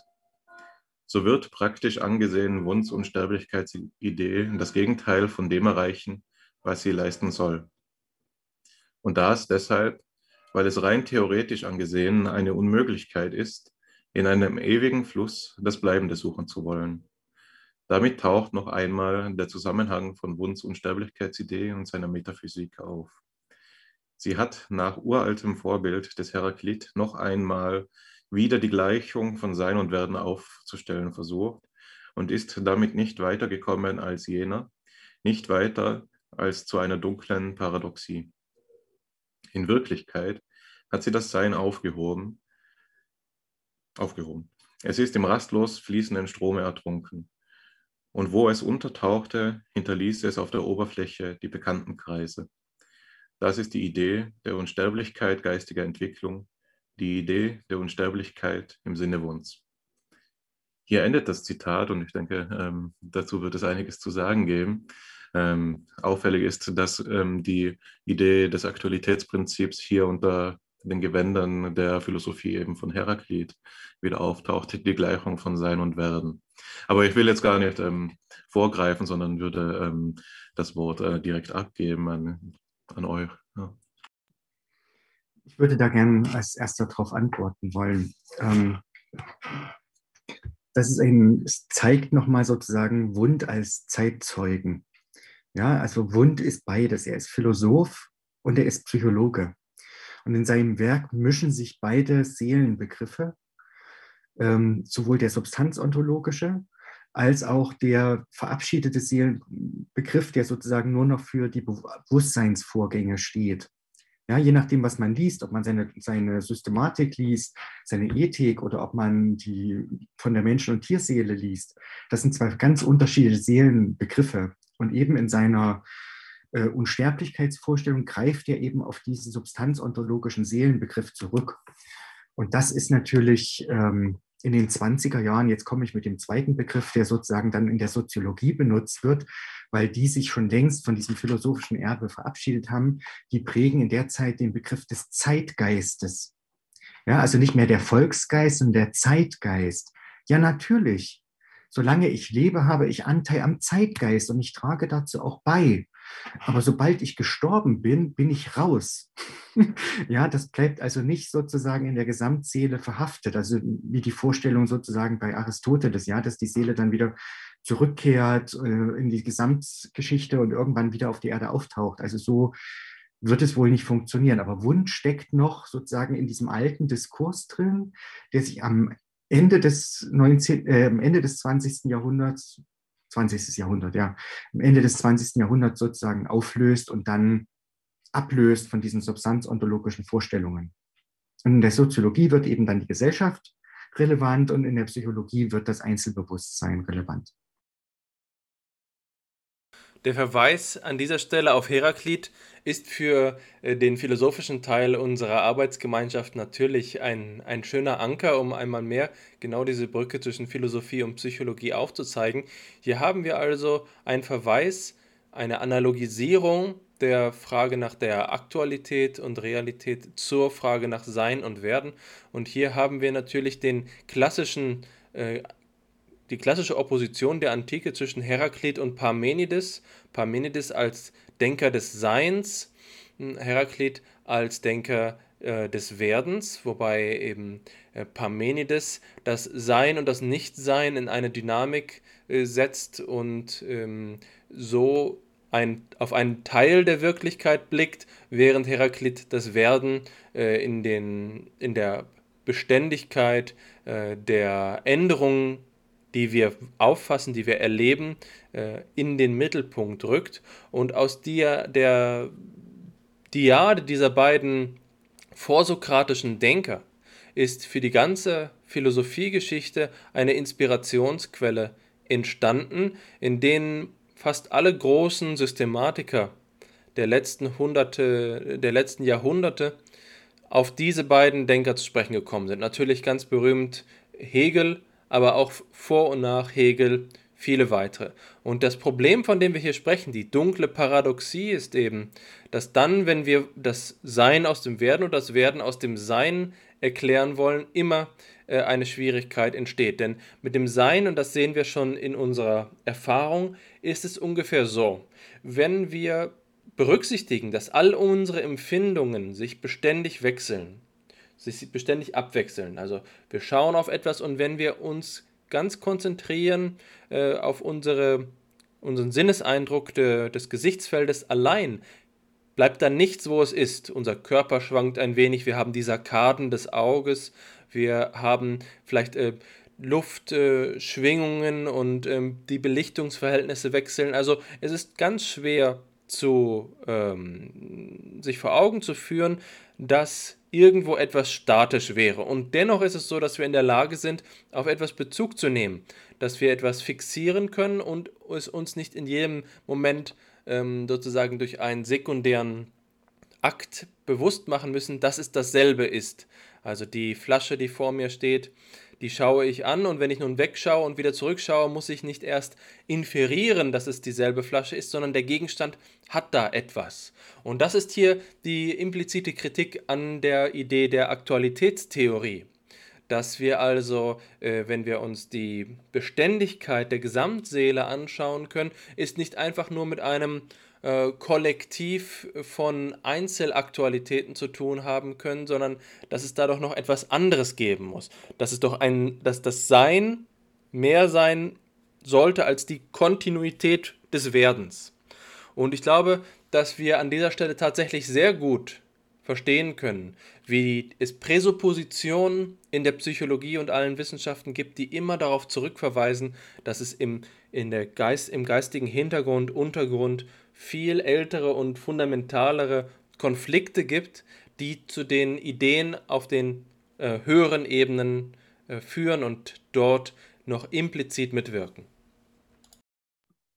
Ja, du hast das nochmal sehr schön ähm, verdeutlicht, sozusagen, was das ähm, bedeuten kann. Also die klassische Frage zwischen dem Sein und dem Werden ist ja sozusagen der Beweger und die Bewegten sozusagen. Ja, also Gott lenkt die Welt und wir sind sozusagen äh, seine Marionetten. Aber das ist ja auch eine Idee, die gar nicht dumm ist sozusagen, ja, weil wir haben ja durch diesen, ich nenne es jetzt Zeitgeist und nicht mehr Volksgeist, haben wir Anteil daran, ja. Also es ist eben nicht so, dass wir individuell alleine sind und aus uns heraus werden, sondern eben aus diesem Gesamtsein schöpfen und uns daraus kreieren. Ja, das, deshalb bin ich ein großer Freund der Diskursanalyse, wenn man das wirklich zeigen kann, wie sich Menschen sozusagen aus diesem Gesamtsein sozusagen bedienen und daraus ihre eigene Individualität, ihre eigene Identität sozusagen schöpfen. Und natürlich denken wir, dass wir individuell sind, weil wir eben nicht immer vor Augen haben, was sozusagen alles in diesem Zeitgeist, kollektiven Wissensspeicher vorhanden ist. Ja, und das, das macht eben unsere Beschränktheit als Mensch aus, dass wir eben uns das zwar vorstellen, aber eben nicht erfahren können, ich sage mal erfahren können sozusagen. Mir ist es an dieser Stelle persönlich sehr wichtig, nochmal den Finger hier auf etwas zu legen. Nämlich, dass wir, ich habe eben von Präsuppositionen gesprochen, dass wir aus einer Haltung, einer weltanschaulichen Haltung heraus, die eben auch äh, kulturell vermittelt ist und unserer Sozialisation angelegt ist. Beispielsweise den Geist, der seit der Industrialisierung vorherrscht und mit dem Erfolg von Naturwissenschaften und Technologie gestärkt wurde. Dass wir eigentlich implizit eher auf der Seite des Werdens stehen. Wenn wir aus einer Alltagshaltung, aus dem, was heute zum Common Sense gehört, auf das Problem blicken, sind wir durchaus auf der Seite die, so wie es sich eben in den letzten ähm, Jahrzehnten auch in den Naturwissenschaften abgezeichnet hat, das Geschehen der Welt eigentlich möglichst immer dynamisieren. Von einem Substanzbegriff zu einem Funktionsbegriff überzugehen, wie Ernst Cassirer gesagt hat. Oder eben das, was Alfred North Whitehead macht, eine Prozessmetaphysik zu etablieren, zu sagen, alles ähm, ist ein beständiger Ablauf und auch auf einer subatomaren Ebene finden wir eben nicht noch kleinere Teilchen, sondern wir finden stets Prozesse. Diese Idee ist der aktuelle Default, die, die aktuelle Standardlesart unserer, ähm, unserer Ontologie, die uns umgibt, stark geprägt durch die moderne Physik. Und demgegenüber tritt hier also das Sein hervor. Und Heinzelmann scheint eben wenn er auf Unsterblichkeit sich bezieht oder auf Kollektivität, auf das Gesamt sich bezieht, auf etwas hinweisen zu wollen, was die Beständigkeit ist, die ähm, schon Gilles Deleuze eben eher mit einem Wunder verglichen hat. Wie kann es sein, in einer Welt, in der man nicht zweimal in den gleichen Fluss steigen kann, wie kann es sein, dass wir in so einer Welt ähm, Wiederholungen haben? Äh, also in, in äh, Differenz und Wiederholung ist eine Schrift von, von Gilles Deleuze, spricht er genau davon, dass es doch eigentlich in einer Welt, in der wir ontologisch davon ausgehen, dass kein Atom auf demselben Platz bleibt, sich alles in ständiger Bewegung befindet und die Bewegung das universelle Prinzip des, äh, des Sein ähm, der Welt ist, wie kann es sein, dass sich dort etwas wiederholt. Das scheint doch ein Wunder zu sein. Und dennoch ist es so, dass wir in unserer Erfahrung diese Beständigkeit haben. Und bei Wund ist es eben so in der Aktualitätstheorie, dass das reduziert wird auf eine Illusion und die naturkausale, der naturkausale Fluss bleibt eigentlich bestehen. Und trotzdem gibt es eben so etwas wie ein in, in, unserer, in unserer Erscheinungswelt und in der phänomenalen Welt gegebene Kontinuität. Aber wenn ich Heinzelmann hier richtig äh, verstehe oder wenn wir ihn auch nochmal interpretieren wollen vor dem Kommentar, den äh, Lars uns vorhin zur Verfügung gestellt hat, nämlich dass es hier auch ein Projekt, ein theologisch, dezidiert theologisches Projekt ist, das wir vorliegen haben, dann muss man doch auch nochmal ähm, diese Frage, die, also die Frage nach dem Werden und dem Sein in diesem Lichte interpretieren, nicht wahr? Und zwar ist das ähm, die Opposition, die meines Erachtens hier auch ins Felde geführt wird, die, dass alles da ist, was Wund im Sinn hatte, auf Seite des Werdens zu verordnen ist und insofern in das Dunkel der, der Paradoxien abgleitet. Und äh, was hier als Werden zu begreifen ist, ist, glaube ich, auch der Übergang, also einfach die Geschichtlichkeit des Menschengeschlechtes, dass ähm, in mir meine Ahnen fortleben und eben die Idee hier von Wund die war, dass ähm, dieses Fortleben gefasst werden könnte im Sinne einer Teilhabe am Gesamtgeist. Und dass diese Art ähm, der Unendlichkeit durch ähm, fortwährende Erneuerung ähm, eine schlechte Art der Unendlichkeit ist und dass dieser ganze Vorgang auf Seiten des Werdens zu verorten wäre, wohingegen auf Seiten des Parmenides, des Seins, des Ewigen oder des, wie du es jetzt genannt hattest, Alexander, das in der Erfahrung Bestehenden im Gott zu verorten wäre, der in dem Wunschenmodell keinen Platz hat und dass eben ähm, weshalb dieser ja doch scheinbar auch pessimistische Konklusion gezogen wird, was die Unsterblichkeit angeht. Ähm, so kann man diese, diesen Pessimismus als vermeintlichen entlarven, wenn man eben sieht, dass nur die schlechte Art der Unendlichkeit der fortwährenden Erneuerung, der Kontinuität des Werdens ähm, für die Unsterblichkeit nicht hinlangt, aber eigentlich die gute Art der Unendlichkeit, die in sich ruhende Einheit Gottes ähm, uns da eben versöhnen wird. Also ich glaube, dieses Argumentationsziel muss man ähm, stark äh, betonen, um Heinzelmann richtig zu verstehen. Und ich denke, das äh, verweist über den Horizont der Arbeitsgemeinschaft hinaus, denn das ist die genuine, einzigartige und vielleicht auch uneinholbare Perspektive der Theologie, dass sie hier das Heilsversprechen mit verkündet. Und das ist, ähm, wenn wir zwei, Alexander, uns immer darüber beschweren, dass die Psychologie äh, blutleer ist und doch ersetzt werden müsste durch Alltagsnähe, so könnte der Theologe sich vielleicht ähm, beschweren, dass äh, selbst in dieser Art der revidierten Psychologie dann noch immer sinnleer ist. Denn wo ist das Absolute in ihr? Wir brauchen doch Gott. Und ich glaube, ähm, das wäre ein, ein, Zusammenhang, der mich, ähm, also diese Komponente des Gesamtgeistes, die das Absolute betrifft, über den mich eure Meinungen nochmal interessieren würden auch. Ich kann damit direkt mit Wund antworten da in der Heinzelmann seine Biografie Erlebtes und Erkanntes nicht mit aufgenommen hat in seine Analyse. Und äh, in der Biografie schreibt Bund doch sehr Erstaunliches. Ich lese mal ein bisschen was vor. Ähm, über diese immanente Gottesidee führt Wund nur noch einmal aus. Es gilt, in sich selbst die Einheit von Gott und Welt wiederzufinden also in sich selbst. Die Immanenz des göttlichen Seins in der menschlichen Seele schließt jedoch die Transzendenz Gottes keineswegs aus, sondern vielleicht vielmehr die einzige feste Grundlage dieser Transzendenz. Wo soll in der Tat das menschliche Bewusstsein die Gewissheit eines göttlichen Seins hernehmen, wenn nicht aus seinem eigenen Sein oder anders ausgedrückt, woher die Gewissheit einer Transzendenz Gottes in der Welt kommt? Ja, also war also offensichtlich ein sehr frommer Mensch, was sozusagen auch nicht in seine, seine zum Glück, ja, also nicht in seine wissenschaftliche Arbeit eingegangen ist, aber er hat natürlich die Vorstellung gehabt, dass Gott sozusagen die, der, der Fels ist, auf den wir vertrauen können, dass das sozusagen das Sein ist, was garantiert sozusagen, dass wir funktionieren.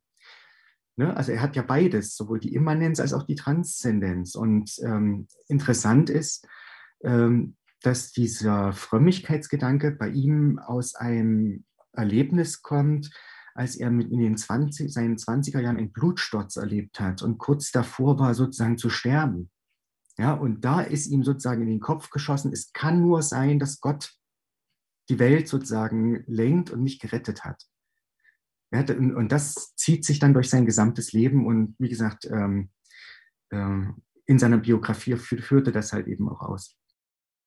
Das ist spannend und äh, immer interessantes zu wissen. Leider ist ja in der Gegenwartspsychologie äh, die Biografik so schwach vertreten, aber für mich ist es unmittelbar ansprechend zu sehen, wie ähm, Gedanken, Lebenswelten und äh, Weltanschauungen entstehen. Ich würde an dieser Stelle jedoch ergänzen, dass wir die Frage, die theologische Hintergrundfrage, in der ich ja nur ein Laie bin, aber doch philosophisch auf den Punkt bringen können, indem wir fragen, gerade im Hinblick auf Heraklit und Parmenides, haben wir es hier mit einem ähm, unbewegten Beweger zu tun, mit einem äh, Demiurgen, der sich selbst gleich ist und der aller Schöpfung vorausgeht, oder haben wir es mit dem zu tun, ähm, ein Gedanke, der vielleicht eher ein protestantischer Gedanke ist, äh, dem werdenden Gott, der Creatio Continua, also einem, ähm, einem Gott, der eben auch in der Aktualität der Schöpfung sich vollzieht, sich artikuliert, einer Idee, die, die ja doch sehr ähm, äh, kritisch ist, wenn wir die Absolutheit, die Hannes vorhin angesprochen hat, noch retten wollen, wenn wir äh, also das Sein über dem Werden finden wollen. Aber es ist eben so, dass die, diese Transzendenz Gottes vielleicht noch nicht bedeutet, dass bei Wund Gott auch gleich ein, ein ewiges Sein ist, sondern es ist eben auch denkbar, gerade eben vielleicht in protestantischen Kreisen, dass wir es hier mit dem, dem werdenden Gott äh, zu tun haben. Und das ist ähm, eine, eine Idee, die natürlich jetzt in die Theologie führt, bei der ich ganz klar sagen muss, dass ich kein Experte mehr bin. Ja, ich ja gleich wenig. Ähm, aber ich denke, dass äh, diese Fragestellungen der Theologie da da lasse ich mich gerne korrigieren, falls das falsch ist, aber meine, mein intuitiver Zugang dazu ist der, dass die Theologie etwas viel Menschlicheres ist. Nicht wahr? Wenn Kierkegaard äh, äh, leitet seine Schrift, ähm, ich glaube, es war Angst und Zittern, damit ein, dass es ihm hier, hier nicht um eine systematische philosophische Schrift geht, sondern um eine erbauliche Schrift. Das heißt, diejenigen, an die, er, äh, die ihn lesen, die, denen soll es danach besser gehen. Ja, und so ähm, glaube ich, oder das ist mein Zugang, vielleicht ähm, jetzt nicht von der wissenschaftlichen Demut ge äh, geprägt, die man äh, so gemeinhin an den Tag legen sollte. Mein Zugang ist, dass, dass, diese Fragen nach dem Göttlichen uns alle unmittelbar betreffen sollten und hier jeder immer seine Meinung sagen darf. Da, das hat die Theologie ähm, gemeinsam, vielleicht mit der Ethik. ja. Ich habe ja das äh, Vergnügen, jetzt seit 16 Jahren an der Theologischen Fakultät zu arbeiten. Und ich kann nur aus den Studien der christlichen Bibel sagen, dass es diesen perfekten Gott nie gegeben hat. Ja, das ist eine Creatio des Menschen, der systematischen Theologie, herkommt aus der Scholastik, diesen ach so absoluten und perfekten Gott, den findet man in der Bibel nicht. Man muss nur das Alte Testament lesen. Er ist viel menschlicher. Was macht er denn? Er ist wütend auf die Menschen. Was macht er? Er schickt die Sintflut. Er will sein eigenes Werk vernichten. Das ist doch kein perfekter Gott. ja, sondern das ist eine philosophisch-theologische Idee, die irgendwann mal systematisch aufgetaucht ist, die aber mit dem christlichen Gott, der in diesen Büchern beschrieben wird, wirklich nichts zu tun hat ja, auf der Suche nach dem perfekten Gott ist man vielleicht besser als mit dem Alten Testament mit Spinozas Ethik beraten, wenn man, wenn man das irgendwie ausgearbeitet finden will.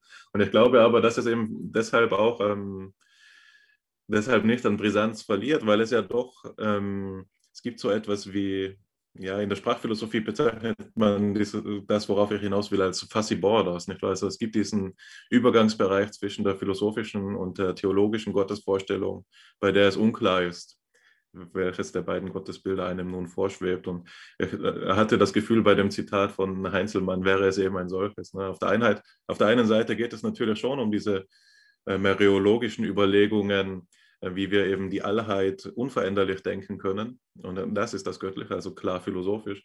Auf der anderen Seite geht es aber um die Unsterblichkeit der Seele. Ne? Also das ist das Argumentationsziel, auf das er eigentlich hinaus will. Und so scheint es ja so zu sein, ähm, dass er ein klar theologisches Argumentationsziel mit einem philosophischen Methodenapparat auch ähm, erreichen will, was ähm, ja nicht mehr zeitgemäß ist, vielleicht, aber gerade dadurch auch ähm, aufregend. Ne? Eine klassische ähm, theologische Disziplin, Apologetik, ja, also dem sozusagen, dass die Richtigkeit der theologischen Position mit philosophischen Argumenten zu, ähm, zu belegen.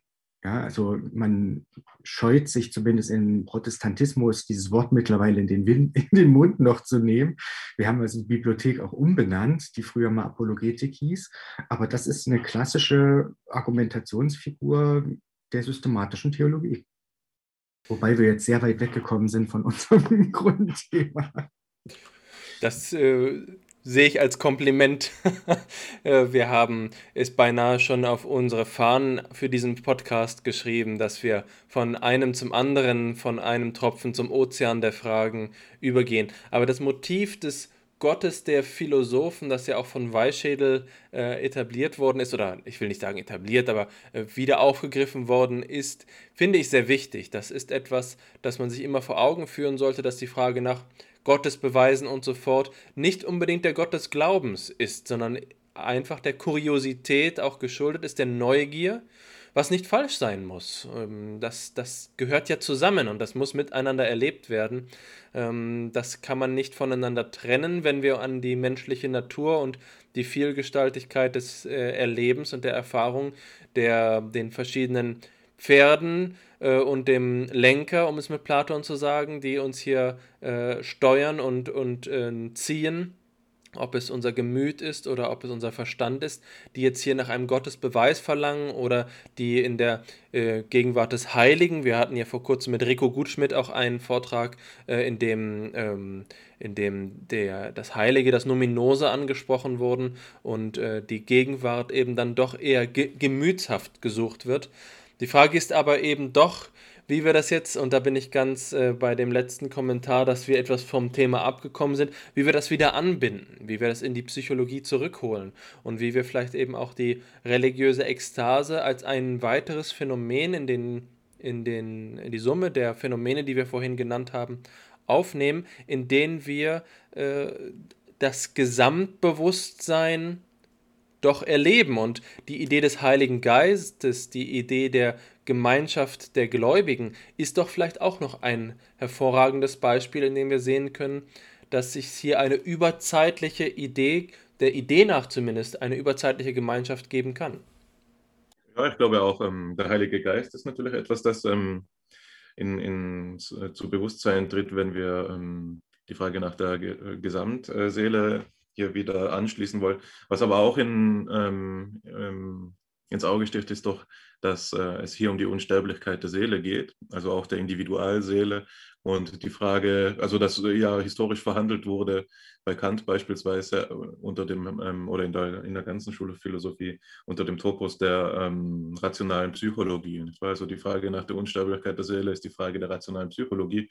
Und insofern können wir hier, glaube ich, auch den Anschluss finden an ähm, äh, die zweite Disziplin der AG, eben die der Psychologie, insofern als dass diese Reflexionen, wie wir ähm, den Gegenstand der Seele zu denken haben, natürlich unmittelbar relevant sind für die Gegenstandsfrage, die wir ja auch schon hier im Podcast verhandelt haben.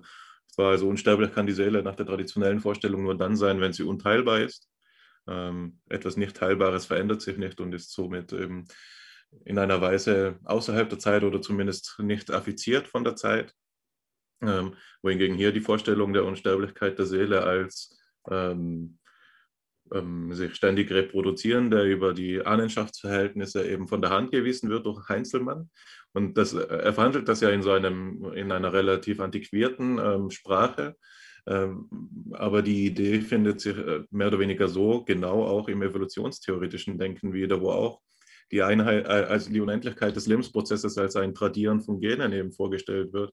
Und man könnte hier sagen, dass ähm, man könnte hier die Frage nach der Unsterblichkeit des Lebens stellen, wie es ja auch das klingt auch wieder so abstrus, aber es wurde ganz konkret äh, getan, ja, zum Beispiel von Richard Dawkins, also federführend in der ähm, Debatte nach, nach ähm, dem Selektion, nach der Einheit der Selektion in der Evolutionstheorie ähm, um die Jahrhundertwende zum 21. Jahrhundert herum. Also das sind alles ähm, Zusammenhänge, wo man nur ähm, den Kontext ähm, ein bisschen erweitern muss, um zu sehen, wie sie unmittelbar relevant sind, um die Brücken zu schlagen zwischen den Disziplinen. Ich fand das jetzt auch nochmal wichtig, Alexander, dass du das nochmal aufs Tablett gehoben hast, sozusagen am Beispiel der Religion, weil da der bisher fehlende und wichtige Begriff der Tradition sozusagen reinkommt. Ja, also die aktuelle Beschreibung in der Religionswissenschaft von Religion ist Faith in Tradition. Ja, also Glauben und Tradition. Und natürlich ist es Tradition. Ja, also wir haben vorhin nur über den Zeitgeist gesprochen. Aber jede Kultur schöpft sich auch aus ihrer Tradition. Und gerade die christliche Tradition ist jetzt mit über 2000 Jahren eine der beständigsten sozusagen. Ja, und ähm, insofern ist die Gottesidee nach wie vor etwas, mit der man rechnen muss. Ja, und äh, ich positioniere mich auch immer so, dass ich sage, ich hätte gern auch etwas von dem alten Seelenbegriff zurück. Also mir reicht das nicht zu sagen, das ist nur Bewusstseinsvorgang, ja, sondern wir haben auch mit unserer Seele an etwas anderem noch mit teil, wie wir das dann nennen, Zeitgeist, Volksgeist, Gott. Darauf können wir uns verständigen, diskursiv. Aber dass wir sozusagen in unserer Seele schon relational angelegt sind und an etwas teilhaben, das glaube ich ganz sicher obwohl ich sozusagen nicht in einer religiösen Tradition aufgewachsen bin, aber mich seit vielen Jahren damit beschäftige. Das ist ähm, ein nicht von der Hand zu weisender Fakt, der mit reinspielt. Das ist eine sympathische Beschreibung, äh, wenn ich das so sagen darf. Ich glaube, ähm, dass für mich eine Reflexion das Ganze den Phänomenkreis relevant macht, ein Gedankenexperiment, ähm, eines von verschiedenen aber ich will es mal exemplarisch nennen. Die Frage, wie ist denn die Sprache entstanden? Eine, eine Frage nach dem Urgrund, selbstverständlich, bei der wir nur spekulativ antworten können. Aber für mich scheint es jedes Mal unplausibel zu sein, dass es sich hier um einen akkumulativen Prozess handelt, in dem am Anfang sozusagen das erste Wort steht, das erste Wort der Menschheit. Und äh, das war ein einzelnes und dann war es das erste seiner Gattung und dann äh, sind da durch Zufall oder wie auch immer, durch Wiederholung, durch Abänderung weitere hinzugetreten, sondern mir scheint es doch eigentlich selbstverständlich, dass die Sprache als ein Ganzes sozusagen das mit der Idee des Ausdrucks, mit, mit, der, mit der Möglichkeit des Ausdrucks hier direkt die Gesamtheit des Sprechens entstanden ist und die Vielfalt des Ausdrucks gleich angelegt gewesen ist. Also es gibt nicht so etwas wie das erste Wort, sondern es gibt gleich die erste Sprache. Äh, das scheint mir hier ähm, etwas zu sein, was ich mir nicht anders vor Augen führen kann, als so, dass hier in der Ursprünglichkeit äh, der, des, des äh, ontogenetischen Seins von jedem einzelnen Kleinkind, Baby, das auf die Welt kommt, immer gleich schon die Totalität äh, der Sprache gesetzt ist. Und auch so ist scheint es mir die, die Gemeinschaft zu sein, wenn man vor die Tür geht oder auf eine neue Konferenz oder in eine neue Gruppe reinkommt, wenn ähm, die Kinder eingeschult werden und in den Klassenverband kommen, dann ist da doch irgendwie Klasse, die Klasse schon da. Äh, die ist schon angelegt. Und das kennen wir von Aristoteles aus seinem Politikon, in dem er davon spricht, dass die, ähm, der Staat der, äh, der Gruppierung von Einzelnen vorausgeht. Und die Idee beispielsweise äh, gesetzmäßigen, äh, gesetzmäßige Organisation des öffentlichen Lebens zu haben, ist keine, die aus, einem, aus einer Linearkombination von Einzelinteressen entsteht, sondern sie ist eben schon als Organisation angelegt, um dann gefüllt zu werden. Ich glaube, dass wir, ähm, dass wir auf diese Weise auch zum, zur, zur Idee der Kollektivität kommen und ich finde es bedauerlich, das haben wir schon von Anfang an gesagt, dass wir das in der Psychologie momentan nicht aktiv betreiben. Ja, ähm, das ist äh, nicht, die, nicht die erste Lücke, die wir in der aktuellen Psychologie diagnostizieren. Ähm, ich freue mich darauf, wenn wir äh, uns dazu in die Lage versetzen, äh, dazu überzugehen, anstatt Lückendiagnosen zu machen, ähm, ähm, Füllungsoptionen anzubieten. Gerade hier in diesem Bereich ist das wohl immer noch eine, ein Zukunftsthema, wobei es ja doch durchaus anzumerken gilt, dass äh, zumindest in der, in der, Gegenwart. Wir sind das letzte Mal, als wir mit Andrea darüber gesprochen haben, auf diesen Zusammenhang eben aufmerksam geworden, dass es immer, äh, also doch, auch, doch durchaus so eine Tendenz gibt, Projekte ins Leben zu rufen, gerade in jüngster Zeit, die sich mit diesen Kollektivphänomenen beschäftigen. Und ähm, Lars, du hast jetzt eben die Großbritannien angesprochen. Es gibt auch in Kopenhagen eben bei den Sahevi jetzt diese Projekte beim Subjectivity Research Center. Ähm, und auch in Heidelberg ähm, bei ähm, Herrn, Herrn Fuchs wird diese Art der Forschung äh, wieder forciert. Also ich glaube, da ist etwas äh, dabei, sich aufzubrauen, aber etwas, ähm, das wir hier sicherlich nicht ganz erschließen können.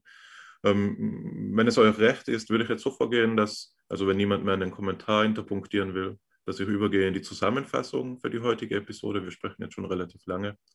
Ah, Lars, du magst das sagen, ja? Dann bitte. Ich möchte noch eines ergänzen, wenn wir schon bei der Füllung der Desiderata sind. Ähm, wir haben ja aus diesem Grund, ähm, nein, umgedreht, 2010 hat es ein Gutachten des Wissenschaftsrates äh, gegeben zur Weiterentwicklung der Theologien und Religionswissenschaften. Und dort wurde dringend angeraten, das Fach Religionspsychologie in Deutschland aufzubauen. Und das war der Grund, warum wir in Erlangen damit angefangen haben und ich schließlich auch nicht in der Psychologie, sondern im Fach Religionspsychologie habilitiert wurde. Ja, um somit zu sagen, hier, es gibt einen Anspruch auf einen Lehrstuhl. Und man kann jedem nur sagen, wer sich für das interessiert, der kann bei mir promovieren in Religionspsychologie. Ja, egal, ob man Religionswissenschaftler, Psychologe oder Philosoph ist. Wir können dieses Fach aufbauen und damit sozusagen eines der Desiderate in Deutschland füllen. Das ist mein Schlusswort. Ja, das ist ein wichtiger, ein wichtiger Kommentar, der sich wahrscheinlich nicht so ohne weiteres durch Internetrecherchen ergeben würde. Ne? Also, und man sieht da auch die, die Notwendigkeit oder die, die Kraft, die so eine institutionelle Anbindung haben kann für die Veränderung von dem, was theoretisch für selbstverständlich oder möglich gehalten wird. Also danke für diese Anmerkung. Ähm, genau, wenn es nichts weiteres gibt, würde ich jetzt in die Zusammenfassung übergehen und zum Abschluss würde ich dir, äh, Lars, dann nochmal die Möglichkeit geben, ein, ein Abschlussplädoyer zu entfalten. Oder eben auch die, Alexander, ne? ja klar. Also wir haben heute ähm, gesprochen über das Problemfeld oder das Themenfeld, besser, man soll ja nicht von vornherein alles problematisch nennen, über das Themenfeld von Individual- und Gesamtseele und sind dabei so vorgegangen, erst einmal zu illustrieren, weil es nicht selbstverständlich ist, was unter Gesamtseele äh, verstanden werden kann. Typische anschauliche Begriffe in diesem Zusammenhang sind die der Tradition, der Sprache, der Religion, des Mythos, alles das, worin der Mensch sich wiederfindet, ohne dazu einen ähm, eigenen Beitrag geleistet zu haben, was aber dennoch bis äh, in seine unmittelbaren Erlebnisrealitäten ihn beeinflusst. Und ähm, wir haben uns dann insbesondere mit der Position von Heinzelmann, von Gerhard Heinzelmann beschäftigt, der auf der einen Seite ein Höhersein der Gesamtseele gegenüber der Individualseele ähm, ansetzt und damit unter Rekurs auf Wunds Aktualitätsprinzip argumentiert und ähm, so weiter verfährt. Das war das zweite Material, das wir betrachtet haben, dass er gegen Wunds äh, Vorstellung argumentiert, man könne ähm, ein ange angemessenes Bild entweder der ähm, Gesamtseele oder ähm, der Unsterblichkeit der Seele dadurch ähm, erreichen, dass wir die, ähm, die Toten und unsere Ahnen noch ähm, als Teil dieses, dieser Gesamtseele auffassen, sondern wir müssen uns hier hin zum Göttlichen wenden. In diesem Zusammenhang haben wir dann noch versucht, eben die Brücke zu schlagen, nicht nur zwischen Philosophie und Psychologie, sondern auch die hin zur Theologie. Ähm, die heilige Dreifaltigkeit, wenn man so will. naja, ähm, analogisch voll zu machen. Und so viel war es von meiner Seite zur Zusammenfassung. Ich möchte mich bedanken bei euch beiden, Lars und Alexander. Ich fand es ein sehr anregendes Gespräch ähm, und vielleicht können wir das ja bei Gelegenheit wiederholen. Das würde mich auch freuen. Ich muss sagen, dass mich dieses Gespräch so begeistert hat, dass ich gar nicht gemerkt habe, wie viel Zeit schon verstrichen ist. Ich bin von einer Assoziation zur nächsten gekommen und habe auch noch so viele im Herzen, die ich gerne gesagt hätte. Aber eine will ich zumindest äh, noch loswerden, die mir sehr wichtig ist. Nämlich, als du, Hannes, vorhin gesagt hast, dass Big Data vielleicht auch eine Perspektive für die äh, äh phänomenalen Spuren äh, des Gesamtbewusstseins sein können, dachte ich an einen Film, ähm, von, ich glaube, aus dem Jahr 2000, Koyanis Katzi. Ein Film, der ähm, Kameratechnologie dazu verwendet, zum Beispiel Ultra Slow-Mo, also ähm, Zeitraffer und äh, Zeitlupenaufnahmen zu verwenden, um äh, Städte zu filmen oder andere äh, Perspektiven aus der Vogelsicht, aus der Vogelperspektive äh, zu zu, im, im Film zu verarbeiten. Und es zeigen sich in Nachtaufnahmen von amerikanischen Großstädten äh, Muster und das ist das Spannende, das, das Muster, die Gestalt, die zutage tritt. Also die Leute, die in der U-Bahn gehen. Natürlich ist das in der Infrastruktur angelegt, in der Architektur angelegt, aber das ist ja nicht entscheidend, sondern dass diese, äh, dass diese Aufnahmen etwas zutage fördern, wie die Laufwege sind, wie die, äh, die Rhythmen des Alltags sind. Und die finden sich natürlich überall, an allen Stecken. Und da müssen wir doch fragen, was ist das Prinzip dahinter, was das organisiert? Ist es tatsächlich, dass wir hier äh, alles nur von bottom-up ähm, erklären können und äh, es sich nur um Zufälle handelt, aber es scheint ja doch nicht so zu sein. Das Leben strebt von ganz alleine nach einer Rhythmik. Und ich glaube, dass Big Data tatsächlich auch ein Weg sein kann, dass wir die Muster, die wir hier finden, letztlich in einen übergeordneten, auch kollektiven Zusammenhang ähm, überführen müssen in der Erklärung. Insofern das hier mein kleiner ähm, Abschluss und ich freue mich jetzt auf dein, äh, deine abschließenden Worte, Lars. Ich möchte gar nicht mehr so viel dazu sagen. Mir hat das genauso viel Spaß gemacht, mit euch darüber zu plaudern. Und es war tatsächlich das erste Mal, dass ich darüber systematisch nachgedacht und mit euch darüber gesprochen habe und festgestellt habe, ähm, wie viel meine Einzelforschung sozusagen zu diesem Thema bisher beigetragen hat, aber ich das noch nie systematisch so betrachtet habe. Und das hat mir sozusagen eure Idee zu diesem Podcast nochmal verholfen, das vielleicht jetzt auch nochmal zu bündeln und ein kleines Büchlein draus zu machen.